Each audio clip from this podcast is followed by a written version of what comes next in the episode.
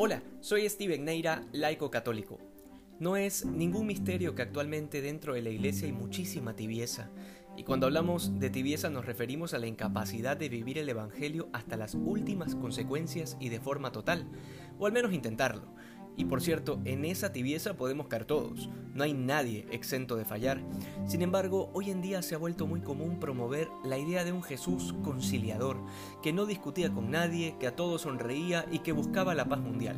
Normalmente quienes son dados a esta idea suelen abrazarla para justificar la tibieza en su vida, porque son cobardes al momento de defender la verdad, porque les asusta la discusión o el conflicto de ideas distintas o sencillamente porque nunca han leído el Evangelio y se han hecho esa idea uniendo pedazos que han escuchado de aquí y de allá. Sin embargo, hoy San Lucas nos presenta a Jesucristo diciendo que ha venido a prender fuego a la tierra y que desea que ya estuviera ardiendo. ¿Qué debemos entender por este fuego? Dos cosas. Primero, la palabra de Dios que Cristo vino a revelar al mundo. De hecho, Él es el Verbo encarnado. Lo que Dios tenía que decirle al mundo está en Jesucristo. Y en ese sentido, ese fuego es la revelación de Dios que ha venido a buscar un hogar en el corazón de los hombres. De manera que hasta el corazón más frío, al tener contacto con la palabra de Dios, se encienda y sea capaz de incendiar al mundo con la verdad. La segunda cosa que significa este fuego es el Espíritu Santo que Cristo enviará a la iglesia posterior a su ascensión a los cielos, porque el Espíritu es el que santifica al ser humano y lo hace capaz de participar de la naturaleza divina. De manera que, sea por la palabra de Dios o por el Espíritu Santo, este fuego tiene a Cristo ansioso, al punto de manifestar su profundo deseo de que arda en el mundo. Pero además, nosotros que somos bautizados hemos recibido ambas cosas en el bautismo, tanto la revelación como al Espíritu Santo. En otras palabras, este fuego que debería estar ardiendo en la tierra está en nuestro interior. Eh, lo diré con mayor claridad, somos nosotros. Cada católico tibio es motivo de pesadez para Cristo. Y de hecho, en Apocalipsis 3:16 dice el Señor que puesto que eres tibio y no frío ni caliente, te vomitaré de mi boca.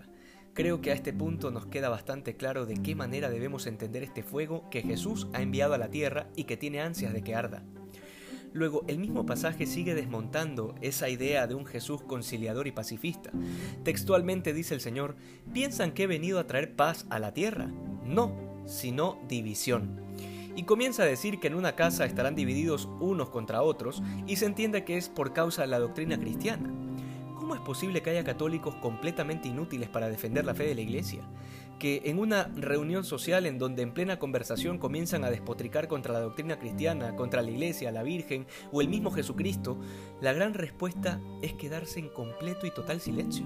O peor aún, como gatos asustados, irse dos metros más allá para no incomodarse ni incomodar al resto. Seamos claros, la verdad siempre será causa de división porque allí donde se afirma algo, automáticamente lo contrario queda negado. Allí donde se dice que la Iglesia Católica es la única fundada por Jesucristo, queda sobreentendido que las demás denominaciones no son verdaderas. Ahí donde se dice que hay un solo Dios verdadero y que éste se ha revelado en Cristo, se está implícitamente reconociendo que las demás religiones son falsas. La división el ser signos de contradicción está inscrito en el ADN del bautizado. Así debe ser.